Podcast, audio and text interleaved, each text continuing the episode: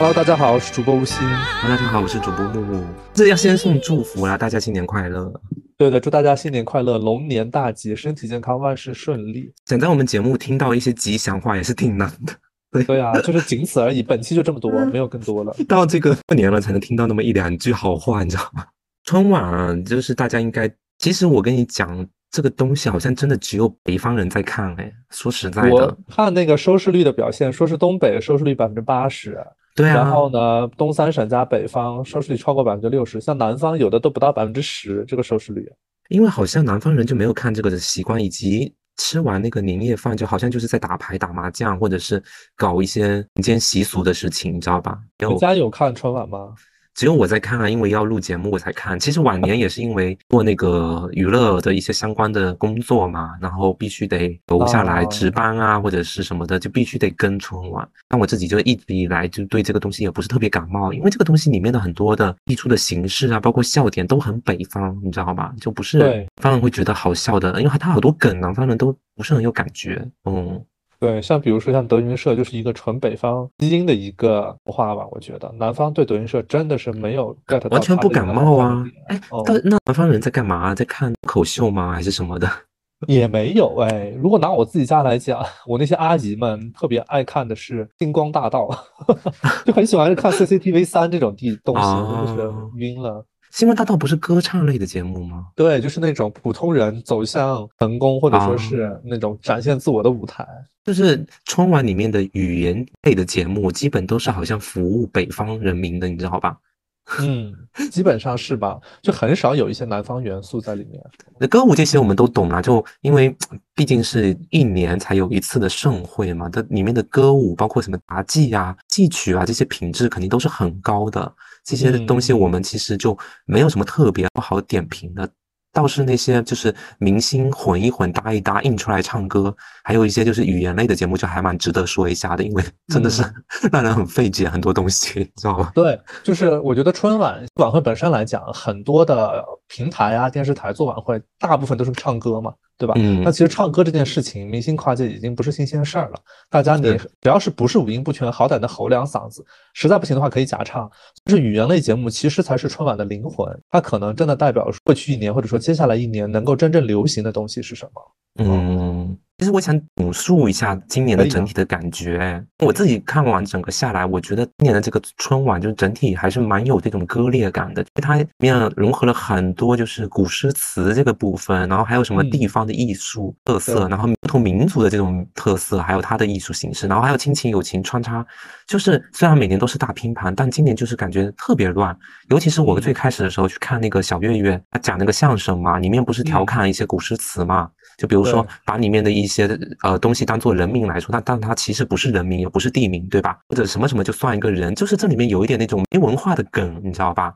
这个梗呢，就是有一点那种想做到雅俗共赏啊，就是古诗词这个东西吧，你也不是说特别高端的一个东西，那我们常人都可以了解，然后都可以开他的玩笑啊。我这里有 get 到，觉得不好笑是另外一回事，但是我 get 到这个点。一过两个节目，那个张若昀就拿出那个什么山河诗长啊。对，就是全部都是狂飙古诗词，然后都搞得气势磅礴，各种什么李白啊什么全都跑出来了，还有那种三 D 动画的，对吧？觉得说啊，前两个节目刚跟我搞这个呃古诗词也可以拿来开玩笑，或者说是随便的评价。后面又跑出这种啊，古诗人圣贤，然后民族气度，然后文化修养很高，很怎么振奋人心的这种事情，我就觉得啊，到底你是要怎样？就因为这是完全两种方向，然后我就搞不懂这个他到底是说他想主打哪个方面？不是让我们知道古诗词的魅力呢，还是说哦，这两个反正是不同的这个节目组的导演，然后就自己编排自己的，然后只只是放在前后罢了？我就觉得很奇怪，割裂感是有点重，加上大拼盘的感觉，所以前几个节目就让我有点打退堂鼓，嗯，就是这种感觉。我自己的话，语言类节目确实是春晚我最期待的部分。每年其实有点开盲盒的感觉，因为我们不像我觉得很多我家里面的那些亲戚们，他们可能经常会看一些综艺频道啊，就 C T V 三这种东西啊。对于一些流行的一些小品啊什么的，可能会了解的比我们多一点。像我们这种平时比较忙，可能真的只能通过春晚这样的一个时间来了解。比如说像之前的很多的很经典的小品，什么卖拐啊等等的，真的我平时从来看不到，我只能在春晚看到这个事情。所以说对我来讲，语言类的节目在春晚它就是最厉害的那一档。我默认它是过去或者是未来一年，它可能在中国内最红的一个类型或者说一个题材。但是呢，今年我会觉得。整体看下来，完全没有一个豁然开朗、柳暗花明的那种感觉，反而就是死气沉沉，而且就是烂梗硬玩的那一种，已经没有创新力了，没有生命力了。这个事情就是全线崩盘的感觉啊。然后有的人不是评价说，今年的所有的语言节目加起来都没有他的人生一半好笑吗？啊，是这句话是蛮好笑的，因为是笑不出来。我有两个印象很深的，一个是那个导演的心事，包括那个开不了口，给我的感觉。就特别的夹带私货，因为我真的没有必要看导演的心事，就是导演他是不是要表达我们他自己的内心戏是什么样的，就很理解对于这个事情，包括那个开不了口，我觉得首先很尬，第二我也不知道你是谁，对吧？我觉得你可以跟我玩一些很平易近人的笑话，但是你的咖位给我是一个大咖。我觉得你可能是大咖，也会懂得我们就是普通老百姓的一些梗。我觉得这个 OK。但你给我找一些陌生面孔，然后跟我讲一些也很平易近人的笑话，让我感觉你就是没有货给我，没有很牛的东西展现给我，我很劝退，就很想关掉这个试机，你知道吗？这里面是不是？那就我慢慢的就开始质疑导演的这个能力。有句话说是专业的人做专业的事情，我觉得这个导演他肯定也不是对于所有品类的节目都很专业。所以说这两个节目怎么筛选出来的？一个要么就是他自己的亲戚，一个要么就是比如说某一个地方送选的这个节目，他可能比如说河南我就送一个，那你河南这个节目就上之类的，是不是这种类型上的春晚？我真的不懂，因为如果这样的质量都去上春晚的话，我觉得。大家的钱蛮好赚的，比如说我去 投标一个项目，我拿这样的东西去，人家就给我中标，那大家现在也不会经济下行啊，也不会找不到工作啊，对吧？我就觉得这个的门槛怎么那么低啊？你是春晚哎，你也不是什么乱七八糟的一个节目好吗？今年春晚反正感觉商业上面应该是很 OK 的呀，所以他可能就是节目都是随便包一下吧。他不是五粮液、小红书一堆赞助吗？就是我可以理解小红书的那个节目叫做那人一样吗？对，可以理解的是说花钱赞助了一下，对吧？我给你露出一下，打包自己的一些演员。小红书真的很喜欢张若楠，哎呀，我真的不懂，可能不是这样子做的，但我就全写当他这样子做。然后他花了一大笔钱，又做了一个幕后的一个直播间，整体呈现一些舞台后面的那些明星或者是表演嘉宾他的一个状态。我觉得这个之前好像是没有这样的一个形态，对吧？你觉得这个东西 OK 吗？记得去年是主打那个竖版直播啦，什么？是因为你知道竖版直播，它它很多的节目的内容它没法体现出来，因为毕竟屏幕就那么大嘛，对吧？今年开始搞这种台前幕后，但是这个东西台前幕后这个事情的直播，其实在很多别的事情上都体现过。可能不是像春晚这么大型的事件，那比如说你像一些什么比赛啦，对吧？或者是一些小的晚会啊，肯定都有这种事情。但是春晚的话，还买这种类型的独家内容也不算是特别新颖，但是确实好像今年小小红书主打的是这个吧？我觉得小红书它是不是想说，我电视上放着春晚，然后我的手机开着小红书看他们幕后在干嘛，然后顺带买一买春晚的同款衣服，是这样子吗？可是上面的东西正在演的时候，你手机上就很难同步再看一个，比如说有点一类的东西，你知道吧？因为它有点对，它就是有一点 割裂。我对用户来讲，我觉得这个逻辑是不通的。对呀，我因为我就那么点时间，我就没有办法同时干那么多件事，而且你都是不同的内容。这边是张若楠的采访，下面又开始，比如说谁谁谁在唱歌了，那我到底看谁呢？那我看了这个，我又有点跟不上现在在播的节目。就是这个事情有一点，我觉得比较适合第二天 录播下来，第二天放。重点是，我觉得他是不是想说，我可能在你看春晚的时候，你的手机就一直给我开着小红书，他想达到这个目标吗？那也不合理啊。我觉得如果是春晚的用户，我能够接受的是说，我在春晚的直播过程中稍微的抢一抢微信群的红包。这个事情我 OK，但我的时间可能不会再去看另外一个跟这个节目也极其类似，都是同一波人，我还想去看他干嘛？根本就整个就是不合理啊！这里面逻辑是相悖的，除非就是他每一组就是嘉宾，如果他都有这个幕后的事情，然后每组嘉宾红书这边都发多少红包，每个红包数额还不错，那我肯定开着啊。对，发红包我 OK，真的。我的意思就是说，甚至不用搞那些台前幕后的采访，他直接每个嘉宾下来发个红包就行了，在小红书这单单独发红包我也 OK。对，所以之前你看，像京东啊、百度什么的，他买那种春晚的互动权，他可能也就是在某一个时间段里面给你撒红包，我觉得这个可以。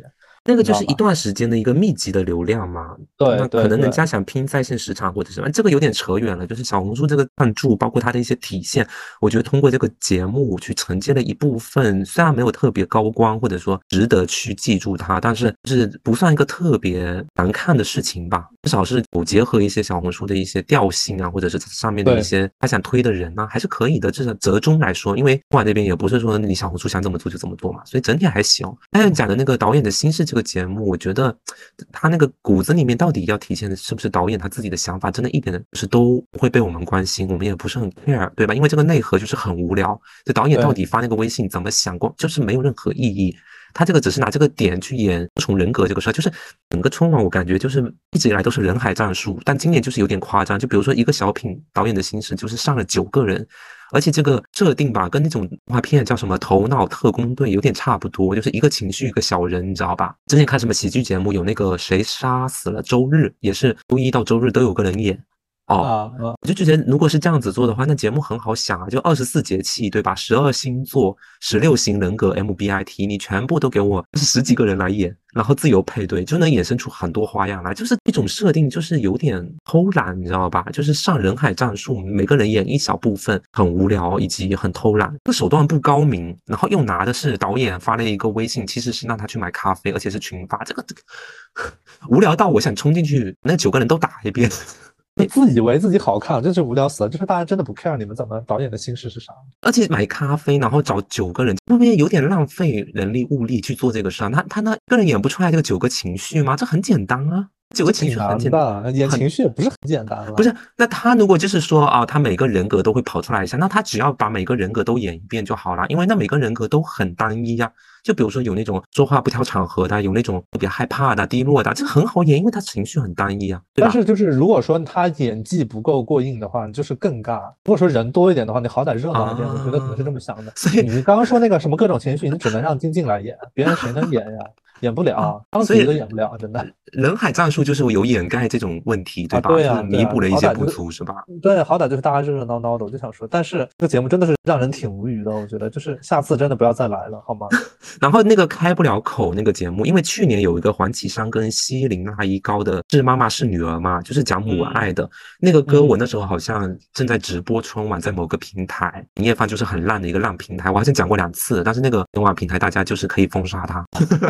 反正就是那首歌还蛮感人的，所以今年就是配合黄渤的拼音，就是拿父亲这个东西来做开口来讲嘛。自己不是很吃这一套，就是父爱如山一套哎，就是我自己会觉得，就是说和家人沟通也是一个基本的能力，因为你想，你一个父亲，你在外面无论是做生意或者打工。你对老板、对客户，你自己其实都能够沟通的。有的时候你也能舔下脸来，就是说去捧人家，或者是去配合人家。但是你一回到家，对老婆、对孩子，你就玩什么沉默是金这一套，就是很伟岸、默默付出，然后不苟言笑。我觉得很 old school 啊，就有点感动自己，你知道吧？我是觉得，就是和谐平等的亲子关系，现在也是比较偏主流一点，尤其是九零、九五、零零后都开始结婚生孩子了。对吧？而且我最近看一个抖音还是小红书的帖子，有说，身为小孩自己也发现自己的妈妈们，比如说有了自己的职业之后，包括做了母亲以后，也会有自己很小女孩的一面，就是她也会偷懒。就比如说她妈妈是老师，她改着改着作业，背着背着课，她也会崩溃。加上前段时间不是有一个说这世界不是一个巨大的草台班子嘛，我就会觉得说，为什么到了春晚上面还在把亲子关系玩那么紧绷，那么传统的角度去勾勒呢？而且还要把父母就是继续架到神坛之上，大家这样子会很累。辛苦，尤其现在互联网整个平台的大部分的这个风声都是偏向于去轻松平等的相处，有话就说，所以就是又把亲子关系描述的这么沉重和伟大，真的是很老，你知道吗？你能看出一个春晚的节目组他导演的整体的想法，他又想贴合年轻人，但是他骨子里面又放不下一些成见，就比如说谈到父爱母爱，就是要这种付出奉献，但是一到那种比如说新潮的事情，他又要去展现，比如说街舞啊，跳街舞编舞龙啊，但是你就不知道他的这个人他到底是什么样的一个年龄段跟心。态，他也是多重人格，他身上打架，嗯，我就是感觉是这个，就开不了口那个节目，就是很传统的一个讲父子关系的，配合黄渤的唱歌拼音那首歌也不错，但是整体我看下来就会觉得说还是，嗯，太老了，我不太喜欢这种对亲子关系的描述啦。这两个节目我是觉得对于开不了口就是完全不 OK。首先就是它里面的人我一个都不认识，对吧？然后呢，他整个表演我觉得也挺尬的。而且就是选取的一些切入的一些，比如说日常一些具体的方式，就是真的是抄袭感很重。我觉得是一个 没什么新意的一个节目。但是黄渤那首歌好很多，因为这两个节目它是同一个主旨嘛。但黄渤他的整体的表现，包括他唱出来的那个感觉，我觉得是完全碾压上面这个小品的。就是这两个节目有这首歌就可以了，就只要唱那首歌就行了。对，就是没有必要。我觉得这首歌还是非常感人的。就是为什么音乐这样的表现形式，有的时候还是挺好的。就是你浓缩一下，有些很冗余的东西浓缩成台词一唱就完事儿了。你不用给我演一个十分钟的小品，然后又烂又臭，谁要看呢？然后那个价值观又老套，又给我们上课，对吧？就没必要啊，对吧？根本就没有这种事情，所以现在 越来越少这样的东西。你春晚就不要再老生常谈了，真的无意思。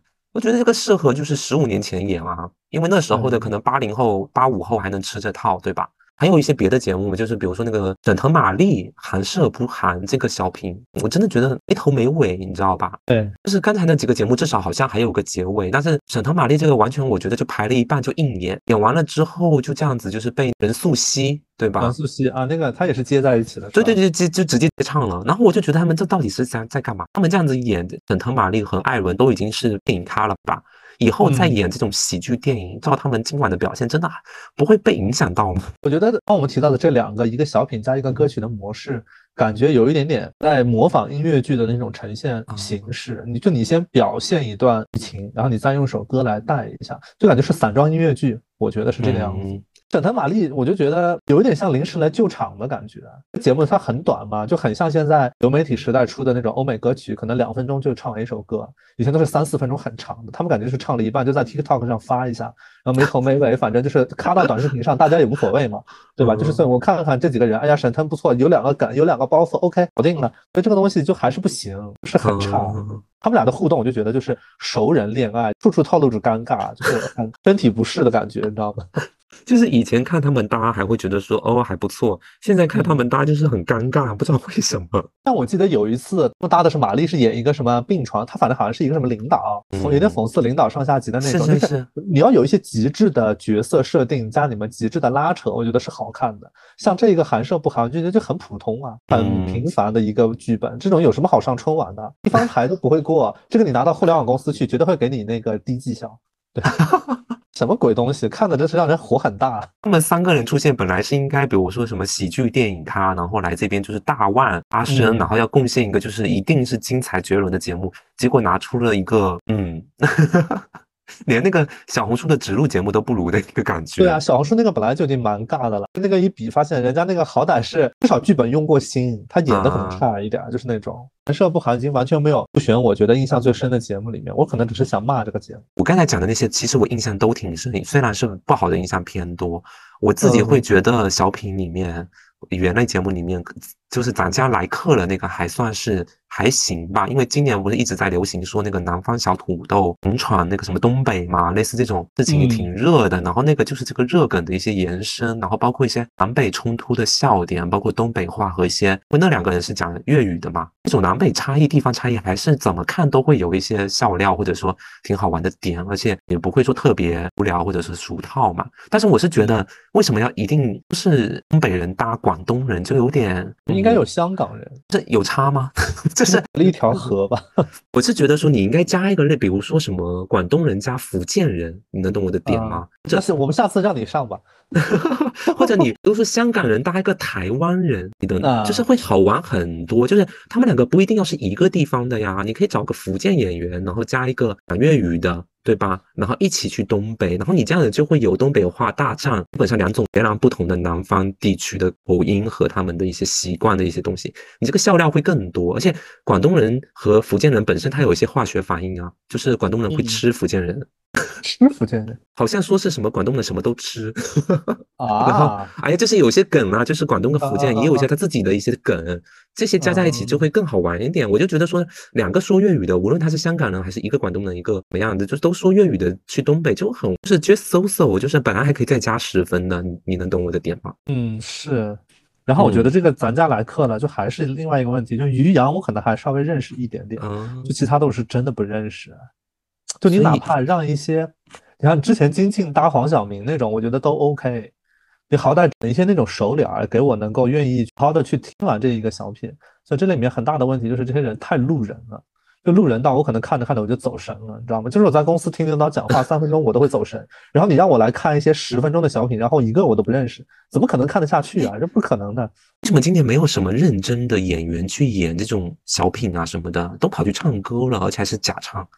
对，小品里面没有任何的拿得出手的，就是之前一直在做小品这件事情的演员，除了开心麻花之外，而且开心麻花还是把扛把子拿出来。然后贡献一个很烂的东西，对。然后你看张若楠算是演员去演了小品嘛，然后演的也很差。其他的就就都没有。奇怪呀，为什这演员自己排斥还是导演组的意思啊？就是觉得肯定是导演组的意思呀。我觉得你看，像导演组要加塞人还是可以加塞的。为什么毛晓彤和那个宋轶，我觉得就是塞进来的，就是他们完全可以不必存在了，对不对？毛晓彤不是唱歌的吗？唱歌你都不让他唱。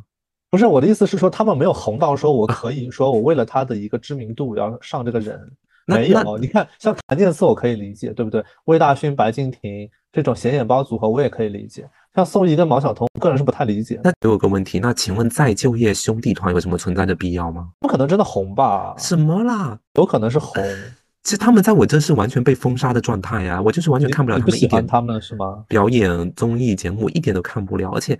那个苏醒还天天营销是什么？自己是富几代，衣食无忧。就是每次，比如说从一些微博啊、抖音上看到他们的讯息，我都会心里面默念，就是别整我了。就是他们一直上演那种，就是也不是上演，就是他们确实感情好，关系好，然后互相帮助，在娱乐圈很难得。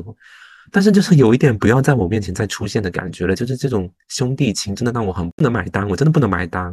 我看到他们六个人，我印象比较深刻的还是陈楚生，因为他二三年的综艺节目上表现很好嘛，很多很出圈的歌曲他上我觉得合理，可能就是因为比如说他关注到了陈楚生表现不错，像什么王栎鑫他们那个蘑菇屋什么的也有一定的热度，所以说导演组就干脆打包他们来一个节目，有可能是这么考虑的。但是像你说兄弟情这件事情，我也不是很感冒。我就说，I don't care，他们到底关系怎么好？对呀，无语死了。就是女生都没有在大表演什么姐妹情。你看那个姐妹情，我觉得大家可能关注一点。你比如说举个例子啊，比如说你让巩俐、章子怡、杨紫琼同个台，我觉得 OK 啊。人家他们哪里是姐妹啊？你 胡说八道。那你可以让《小时代》的四个女主同个台也可以啊。不是，那问题是那个呃后台刘诗诗还是有跟那个杨幂合影的呀？只不过唐嫣不是一整个就是跟他们无互动，好像。第一个开场舞的时候，唐嫣、杨幂是同一个节目了，也站在对称的两个大概差不多的位置上，没有互动，没有任何互动。对呀，刘诗诗这个节目这次不是叫什么《前景》这个节目，我觉得是我印象最深的一个节目。看的时候，刘诗诗我一眼觉得哇，这个人好美，然后一看这是谁，然后就看了一下，觉得说。这是陈都灵吗？说哦，刘诗诗，刘诗诗，你知道这种感觉，这里面的问题，我觉得刘诗诗怎么会到现在慢慢的有一种识别度降低的感觉？我觉得这个很吓人。妆造的问题吧，她不太适合这种浓妆艳抹大红啊。对呀，你看刘涛就特别合理，毕竟演过妈祖。对，他就是妈祖，他红红的就很合适啊。他其实刘诗诗比较适合李沁那一套，就是素雅一点的。李沁那套就是纵服吗？对啊，就是素雅一点的，他大红就不太适合她。然后真的确实不太适合。然后 关晓彤真的是之前有传她是什么金圈格格吗？结果她穿上这种比较富丽堂皇的东西，就让我感觉有一点点丫鬟香。她这种明朝的服装，但是她穿的是马面裙，你的妆发不是很适合她，她有点像那个甄嬛旁边的那个小妹。她好像就是如果不露出她的什么大长腿啊什么的，她就没有特别高的识别度。她之前不是有在营销自己是什么娱乐圈里面就是顶级的大长腿什么的吗？类似这种，他们自己营销她，不是我拿什么男性视角审视她，对吧？她腿是挺长的，对。所以这个节目里面，她确实很镶边。他都不理性，对，就是他排在最后一个出现，然后就有一点让我觉得说，哈，就是期待的那个年度大餐，最后是一碗，比如说白米饭，上面放点芝麻的感觉，就 我以为是什么超级大菜，结果是啊，关晓彤，你怎么了？你还穿这，而且还不太符合，就是这个问题。对呀，是刘涛一出来很打眼，就是让我感觉妈祖在身。毕竟就是，比如说整个福建沿海地区对妈祖是很认同的，所以对刘涛也会很认同。又是红衣，就是很妈祖的，大家就会有一种哦，今年过年妈祖又来了这种感觉，就是很吉祥，可以向他祈求一些东西。然后到了刘诗诗呢，就会觉得说，嗯，姐们儿怎么了？就是你，是被人强迫了吗？对啊。然后李沁其实一直都是还行，走素雅风，就是清淡的，就是他没有什么大的问题。到了关晓彤，就有一种年度大菜是白米饭的感觉。四哥，你说四美吧，也有点不太能说得出来。他们四美就是有那种驼背了，你知道吗？就是。在影视剧里面，像那种唐朝服饰的那种表现手法，尤其是电影，她那么盛装打扮，她一般是一个被限制的角色。比如说大美女，她就坐在那，她可能人操控什么的，我觉得也不太适合刘诗诗。刘诗诗她还是比较适合那种清雅一点的那种感觉。而且刘诗诗太瘦，唐朝不是以肥为美吗？她里面起码要穿两件什么肌肉衣吧，那种假的那种硅胶。对。她穿的那个叫齐胸如山裙啊，这其实这个裙子特别容易让我想起钱冰冰的那个《武媚娘传奇》，因为那个剧刚上的时候，大家不都是那个大胸很抢眼吗？后来还紧急去删减，就是穿的是那个裙子，然后完全没有那个效果，就很不适合她。她就不是唐朝美女，你知道吗？所以如果那个冰冰没出事的话，应该是她来比较合适。我觉得她比较适合唐装的造型。然后把刘诗诗放在最后一个也行。对，刘诗诗去明朝那个穿那个马面裙。他明朝应该演过什么吧？就是那个。穿越剧是 穿越的是清朝啦，但是明清服饰就是差异没有特别特别大啦，就还稍微小一点，对吧？那因为唐宋这些东西都很明确的有它的那个风貌在的，对吧？是某兵就是出事了，否则就是他最合适演唐朝美女丰满的类型嘛，对不对？对，哎，之前杨幂刚好穿了唐装，就是在春晚之前，她有一个唐装的造型，然后他们俩就是最后穿了唐装，大家也比较了一下，当然都很好看了。然后，但是我就觉得这个就是再次感叹，这个世界就是一个大的围着。八五花旋转的一个世界，大家的讨论永远在他们三个身上。对呀，还有唐嫣，对，唐嫣就是有点，不就是在下面唱一点小歌吗？就是坐在那个嘉宾席上，就而且还是上海话的，对吧？哎，我觉得辛芷蕾很无语，他明明不是上海人，然后也要在那边 说上海话，那首歌很好笑。嗯，那首歌他们就是，哎呦，他们的那个剧组的环节还挺尬的。对呀，我觉得完全没必要，可能是为了一开始就节目刚开始没有很久。通过像《繁花》的这些剧组的一个录剧啊，对，留一下用户啊什么的，大家可能愿意看一看胡歌啊，看一看汪小姐啊之类的。哎，但是问题就是说，那个刘诗诗他们唐嫣都出很早，但是杨幂被排到非常后面了，她都零点后。她算是压台啊，不对，压台就零点后第一个节目嘛，对吧？这也很重要，但问题就是说她那么我已经睡了，我困了已经。就是她那么晚 OK 吗？他们肯定没有不 OK，因为得跟着导演的编排来啊。这个节目编排到这里还是蛮重视的啊，这也算是重点的时段，对不对？对，是重，绝对是重点时段。就是你零点之前和之后都是重点时段。嗯，毕竟他反正是住在广渠路金茂府啦，晚川。对啊，下班就是可能两二十分钟就到家了，所以我们也不用替他担心。我老觉得他会在后台发混。他没准在后台舞排呢，带着大家舞排一下。对，哦，他会，他会。他就说老娘怎么还不轮到老娘？就是那种感觉。可能他可能昨晚上开的就王者打了好多把。对，哎，说到王者，这里面有一个节目叫《锦鲤》。对，然后我看的时候，我就最直接的感觉就是元哥和朵莉亚的一个节目，因为元哥他就是操纵那种提线木偶，他就是一个木偶的傀儡师，操纵那个东西攻击。然后那个锦鲤的话，它就是鱼嘛，鱼尾什么的，包括那几个演员，他都是有一个鱼尾的裙摆。那节目是把那个鱼吊在天上飞来飞去的，就给人感觉是一个大型的提线木偶。然后朵莉亚就是王者里面的鱼的一个英雄，在我看来就是一个元歌加朵莉亚的一个节目，刚把朵莉亚吊起来，在那演了一个节目，对，就。我觉得王者也是蛮神奇的一个游戏。从之前宝格丽跟芈月的皮肤没有上架，Burberry 和瑶的皮肤没有上架，包括前两天比较火的那个梅西这个事件，梅西也有一个裴擒甫的皮肤也下架了。就感觉王者还真的是不会错过任何一个热点的事情。对，包括之前五月天的一六，然后那段时间刚好王者推出的朵莉亚这个英雄，他就是人鱼之歌，刚好唱了一个一六，就是所有的热点他都能 get 到。这个游戏真的很神奇。杨幂在后台有在看的那个节目，跟你想一样的事情吗？就是我觉得他可能就是想说，嗯，我这一把要选王昭君，我这一把要选沈梦溪，对之类的。那他是打什么的？打中路的吗？他是中单的，对，这么厉害，是中单，嗯，所以他会带节奏，还可以，还可以。但他会有一些代打什么的，帮他去练级什么的啊。他找代打给他上分，就我觉得就是如果关注他的人应该都知道，但他自己打的也不错。他之前上过一些那种王者的一个电竞节目，也是真实的展现过自己去王者的一个实力的。唐嫣我觉得应该不会打，应该不会。对他们的姐妹情就没修复啊！如果就是都打这个游戏，可能就哪一天发出个邀约呢？就是按一下，可能通过王者重续前缘吗？妈呀！就是一不小心按错了，向微信好友发出申请，点到了唐嫣，然后唐嫣，哎，我也玩，我打那个打野的，我配合你抓中路。不会吧？我觉得他们应该还是不会那么草率。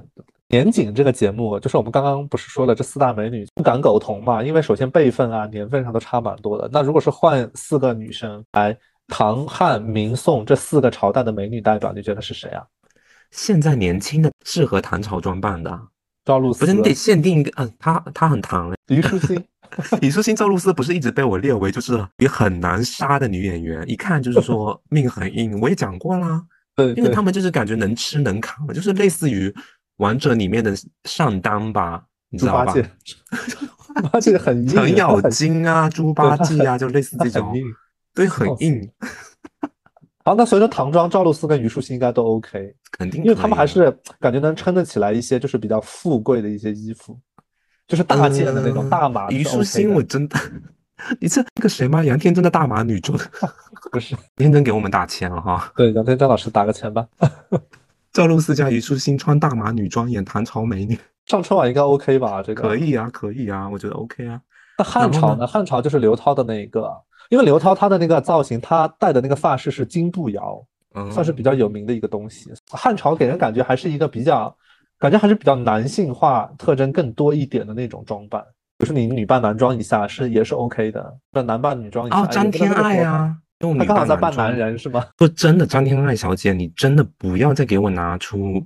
女扮男装这套了，我真的不 OK，很旧了，很旧了。而且现在在营销他天之内跟又跟男的结婚，又跟女的结婚，请问重婚罪是犯罪？耶，在现在这个年代是提倡这么做吗？就是可男可女加上重婚罪，我觉得这个不符合主流价值观，肯定不符合啊。而且他还主打这一点，各种营销，真的没人管一管他。而且他这一招十年前应该就用过啦，不然他怎么火起来的？对吧？当时太子妃就是一个半男人嘛，所以他又扮又来这套。我觉得就咱们一份饭，咱们也不能隔十年再吃一次。你热一热又转一圈吧，不接这样的角色，代表你就是好像只能这样了，好不好？嗯，对吧？就是我觉得咱们有点突破，行不行？你演员十年了又演回去，就很像什么章子怡十年了。呃，现在不演那个《酱园弄》了，对吧？他那个《酱园弄》不是又爆出什么眼神犀利吗？杀人犯什么的，他不是演一个老公的？对啊，他又不演这个了，又跑回演那个《虎长龙》了。就是因为你年龄不一样，然后你历练不一样，你角色该有突破啊。那范冰冰也会去演那个绿叶，不是 绿叶算突破，但是他之前那个也算突破，就是演一个农村妇女，然后去是潘金莲，对对对啊。因为你看范冰冰，她的演技也就那样，对吧？但是她的每一个角色，她深思熟虑，她是有突破的。她演拉拉也是演，对吧？她演伤痛性女主角也是演，然后她演农村妇女，她也是演。她至少敢尝试，对吧？敢突破，然后卖面膜，她就是只要赚钱，对自己这个现有阶段有颠覆性的事情，她都会做啊。那你说你十年的又去演一样的角色，不 OK 吧，姐妈？这她可以演妈祖，不 是刘涛的这个汉服美女，她 OK。汉朝的那个美，你不是说汉朝就有一些男性化的特征吗？我就顺着你这个话说啊。他们四个人里面确实是，我觉得汉朝更像是一些那种，就是青年感更重，就是那种很英姿飒爽的年轻人，那种装扮会多一些。然后像明朝的话，就是关晓彤，就是她有马面裙，她的服装上面有胡四海纹，也是比较好的寓意。那像明朝美女，觉得谁可以啊？明朝白鹿。白鹿可以吗？明朝这个感觉特点就少了很多啊，因为一直以来白鹿在我这就约等于所有九五后女星哎。啊，那 这么厉害哦？不是，我说你说出白鹿，你就会觉得说哦，白鹿可以的话，那是不是什么李兰迪呀、周也呀、张雪迎啊？这些都可以，或者应该不太行。什么徐娇、沈月，在我这就是白鹿可以。徐娇可以，哎，徐娇汉服的应该没问题哦。在我这白鹿可以等同于所有是水平差不多，也没有特别爆的一些九五花们，就他们都是一档，以及说辨识度上面也是一般般。你能懂我的点吗？就比如说你说出赵露思跟虞书欣，我就会把他们单独列一趴，那就是很难杀的猪猪女孩了。那你说出白鹿的，她就是一个游离味。可能也扛不起大局吧，他适合打辅助，对他也没有印象很深的一些表现，或者说他真的是很不错的感觉，确实没有那方面的一个印象。对呀，所以宋朝是适合谁啊？因为他宋朝有那个宋元金冠，就是一个纯金的一个东西放在头上，那个肯定是女性的。我觉得得找妩媚一点的，不能说妩媚吧，就是很清秀一点点的女生来扮这个相，我觉得是 OK 的。九五后有走清秀路线的吗？有吧？九五后清秀路线的淡雅清秀，相当于她是那种有一点点素，但是不觉得说这就是美女的那种感觉。实话，其实比较适合刘诗诗。宋朝汉没有年轻一点的刘诗诗吗？就是年轻版本的刘诗诗。嗯，类似于找对标嘛，对不对？对，我觉得很少哎，基本还真的没有。但是年轻一点的杨幂也没有啊。对，所以他们就是有缺位，难就是我们一直聊他们，首先他们关注度高，其次就是他们真的没有什么可替代的人，你知道吧？如果比如说有九五花，然后是完全对标他们的，然后又能够来可期，那我们也不关心他们了，对不对？对，没有宋朝那个，要不让那个谁来吧？李根熙，就是《小欢喜》里面的跳海的那个，那他的面相，我觉得也是比较素素的感觉。不像什么好话哎，因为现在女星不是都在追求就是有辨识度，然后比较明艳吗？就是我觉得没有，现在的女星的妆造都是偏网红感，尤其是九五后这几个人。那网红感就是我说的很抢眼、很明艳啊，就不走素的风格。你看杨紫也是各种，不是说她是网红吧，但是她肯定是走那种很打眼的路线，因为她之前太土了。对吧？对，她现在妆造上面就特别用心，也是想要做美女，但是这个美女又是有一点点带这种网红或者世俗角度的这种美，对吧？不是走这种素雅的，就是说很清淡的美，所以我就觉得这个对标会有点少哎。对，没有什么人对标刘诗诗，杨幂也没有。对，所以说他们也是厉害的那么一群女明星吧。你不是有在捧王楚然吗？王楚然其实更像刘亦菲，她的面相包括她整体的一个气质，其实更像刘亦菲。之前不是有说刘诗诗出道的时候对标刘亦菲，我觉得他们俩气质完全不一样。嗯，是，我也觉得不一样。对，反而是王楚然，我觉得还挺刘亦菲的那种大家闺秀的气质，那整个脸就透露着大气的感觉。但是只是王楚然现在路人缘很差，所以说 这个没办法了。对你有没有觉得我们每次聊女星就可以聊很久，没有怎么去聊男星？男明星这里面没什么男明星，有啊，这个什么白敬亭，我觉得白敬亭那个节目出来的时候衣服还蛮好看的。然后她整个的身材也那个衣服很贴合，还挺修身，她整体很高挺的一种感觉。只是这一套衣服最大的问题就是它是黑色，嗯，白色或者红色吧。你你说你大年三十穿个黑色，你什么意思啊？很奇怪啊。你刚看觉得说哇不错，这个衣服好看，后来一想说为啥是黑色的这种感觉啊？但是因为白敬亭这种演员就是一直主打的就是紧不乱一样走什么潮流嘛，他不是也是阿里家装特别有品味，买很多的衣服鞋子对吧？走潮流范，然后又健身，走这一挂又不是特别感冒。觉得男生潮流一点 OK，我就觉得就是太精致的，在我这就是 OK。他们那一圈呢，就他和井柏然那一圈人啊，就是走这种路线啊，然后。不然拍到刘雯一起在老家过年嘛？刘雯那个样子，知道就是非常时髦感或者很潮流的衣服到老家穿，因为那个县城的环境，你知道就会很像流浪汉。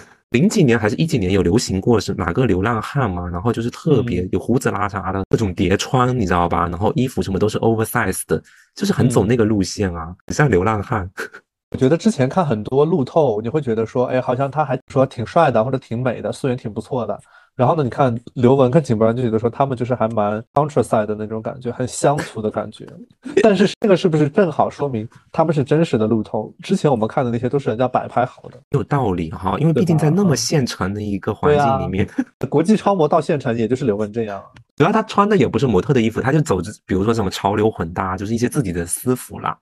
但是就是在那个环境里面，就很像流浪汉。再加上他本来就是这种名模身段，就是跟男性的身体没有什么太大的差异。对不起，刘雯，对不起，对不起。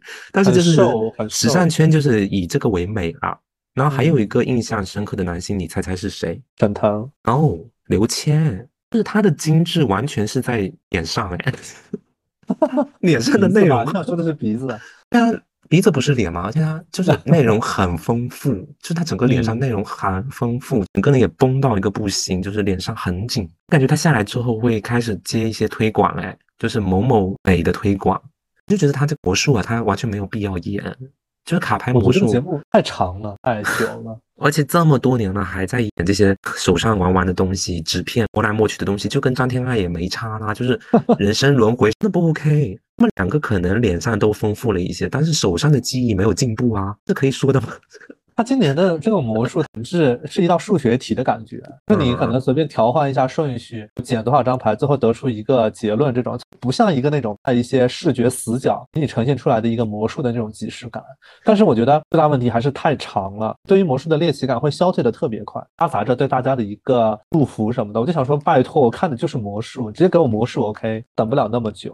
而且这个方案真的拿到互联网公司绝对过不了，对用户留存没有任何帮助。你现在整个思维就是很。互联网啊，是 我们互联网里面，我们做项目，在一些重大，比如说六幺八、双十一，也得拿出你的一些项目方案嘛。对吧？你肯定要做很多的一个规划啊、筹备啊。但是他们这个呈现出来的效果，我觉得前期的方案可能真的吹成了一个金鞋吧，最后呈现出来一个布鞋，是吗？而且他那个一直在说，你觉得你是南方人，或者你觉得你是北方人，你就拿几张，然后男的拿几张，女的拿几张，就好不容易这一年下来，大家开始不去思考这种标签啊，或者是什么的，然后春晚里面各种节目都在提醒你哦，你是南方的，你是北方的，然后你是男人，你是女人。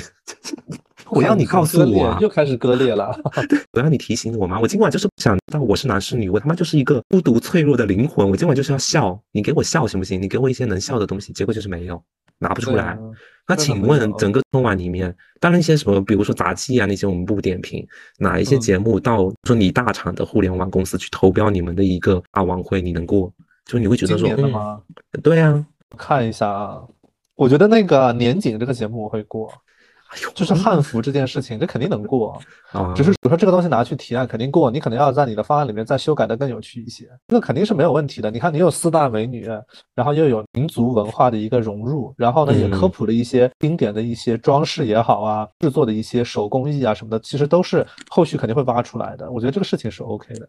其他的话，嗯，我觉得我会再投一票给那个，呃。哎呦天，好难找啊！新疆的那个啊，没有，我觉得那个也还好吧。我投票那个谁吧，我印象比较深的节目里面，另外一个其实是这个魔术，但是是负面的。另外一个我觉得会投给韩社吧。啊，你刚才大骂他哎，你怎么又？我是大骂他，那可能是冲着咖位可能会投他。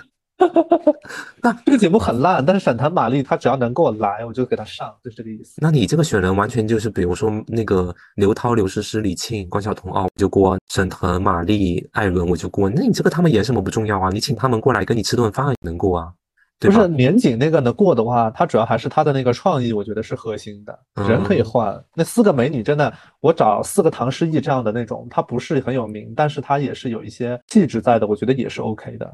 哦，但是沈腾、马丽那个真的是冲他们的名气，其实他那个节目很差。他们评过八五花吗？年景就应该什么刘诗诗、唐嫣、杨幂这些人给我顶上去，直接。我记得有一年微博之夜的时候，他们几个人一起领奖，他们就是各自就表演了一段，反正是拿了一个装饰丝巾吧，对，有的人拿丝巾，有的人拿东北转的那个东西，然后还有拿扇子什么的，就类似于那样的一个东西。这个互动环节就是肯定很浅薄，这个节目它的文化底蕴更厚一些。但是那个节目惹到很多人呢，尤其是杨幂应该被大惹到。她好像那个丝巾，她就是挂到她的衣服还是头发那个地方，她就扯了很久。她整个大发火，你知道的，而且她又跟某些人不能同台又同台了，对吧？是很尴尬、很微妙的气氛，然后又要在那边被丝巾纠缠，这个大发火，笑死了。你呢？你会选哪个？我会给那个功夫微电影争春呢。这不是 TVC 吗？在互联网里面拍的很好啊！哎，能拍出这样子的一个微电影也不错了，好吧？不错啊，有那个就是樊少皇、吴越和对呀，而且我很久没有看到一些认真的、真实的武打明星了。你知道，我就是很喜欢看女人吵架跟男人打架。那就黄飞鸿跟小时代是吧？对，黄飞鸿我真的从小也看，我就喜欢看这种男人打架、女人撕头花，就是撕逼的戏，真的太好看了。就是整个春晚都是这些节目，我都能接受。这节目形式很单一，就是这样子。我觉得歌曲我们还是得投一个哎。歌曲的话，因为我觉得就是前面都是一群明星，你就是演员，然后加上啊随便塞一个歌手带一带，后面的话就开始有一些认真的歌手，比如单依纯、孙楠、张杰，对吧？韩红，但周深我是不太懂他那首歌啦。那个环节可以 pass。然后大张伟加上刘宇宁，刘宇宁因为我们就是也不是很买他的单，加上大张伟真的就是我一直都觉得他很吵，所以他们这个节目也是 pass 掉。然后希林娜依高今年被沦落到去串烧。他去年是很重要的一个节目里面的一个唱歌手啊，而且去年算是年度单曲哎，对吧？其实心灵那一高和黄绮珊今年都去串着烧。没有黄绮珊改唱《难忘今宵》了，最后她也是第一个开口的，吓死啊！最后大合唱的时候，他哦，那不是因为他这个流行进曲串烧之后，应该就跟着大合唱了，所以他也在里面嘛，对吧？就是这个，我会觉得说，是不是谢琳娜一高应该私底下已经发就很多微信去骂那个三个字的零零后女歌手。啊，单依纯吗？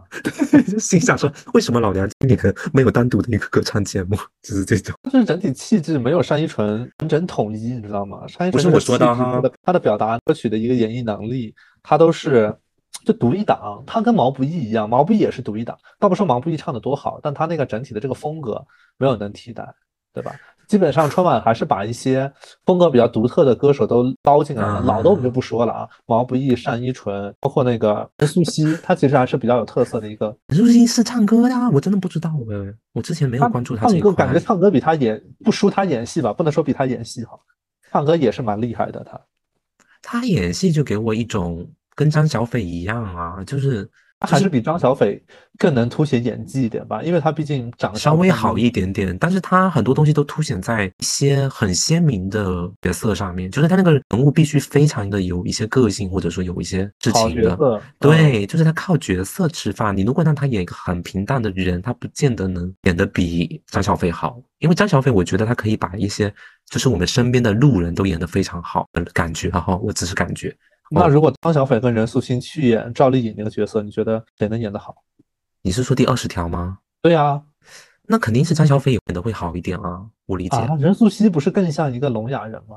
就是跟张小斐从形象上来比，我觉得啊，因为任素汐这种爆发的戏演太多啦，我就不太想看她演了。张小斐还好吧？张小斐那个拯救嫌疑人里面的表现已经够烂了，我就想看她能不能练那个第二十条翻个身什么的呀。他们俩张小斐。的形象，她就算他怎么蓬头垢面，我觉得还是不太契合一个哑女。啊啊啊！任素汐，你的意思就是说比较任素汐演哑女她 OK，张小斐比较适合一些那种就是生活的比较幸福的女性。但是你说让她演一些底层人民，我觉得她不太。你看，你其实也认同我啊，你就觉得任素汐适合演一些生活比较悲惨，就是角色比较好的好演绎的一些角色啊，然后有就是搞那种爆发的东西啊什么的，对吧？而且张小斐也爆发不起来了，我觉得 他爆发起来就是大家可以翻第一期节目，我认真花了一个小时说张小斐的演技，已经骂的差不多了。然后张小斐和任素汐可以去演《热辣滚烫》吗？可以啊，张小斐在《热辣滚烫》里，她就是那个贾玲的姐姐之类的啊。任素汐《热辣滚烫》里面演一个恶女啊，也可。跟大家预告一下，《热辣滚烫》跟第二十条，我们应该都是会看的。我自己一开始对《热辣滚烫》这部电影真的是，我是抱着负面的心情去的，希望我能给出一些好的评价。嗯嗯，其他的就是一些，我觉得主持人吧，主持人你觉得怎么样？这五个主持人，我觉得那个马凡舒，我个人是蛮喜欢的。我觉得他的气质跟董卿有一点点像，包括脸型也有一点点像。而且他有一个在电播报的时候，他说什么默默坚守在自己的站位的人，我就想说，什么叫默默坚守在自己的站位？你王者打多了吧？默默坚守在自己的岗位好吗？去年不是有一个帅哥主持人吗？谁呀？你说那个张涛吗？去年有个很年轻的，对，我忘我忘记了，反正张涛他应该主持过，后来又没让他主持了吧？对，类似于认真的帅哥来主持的。哦，然后今年好像。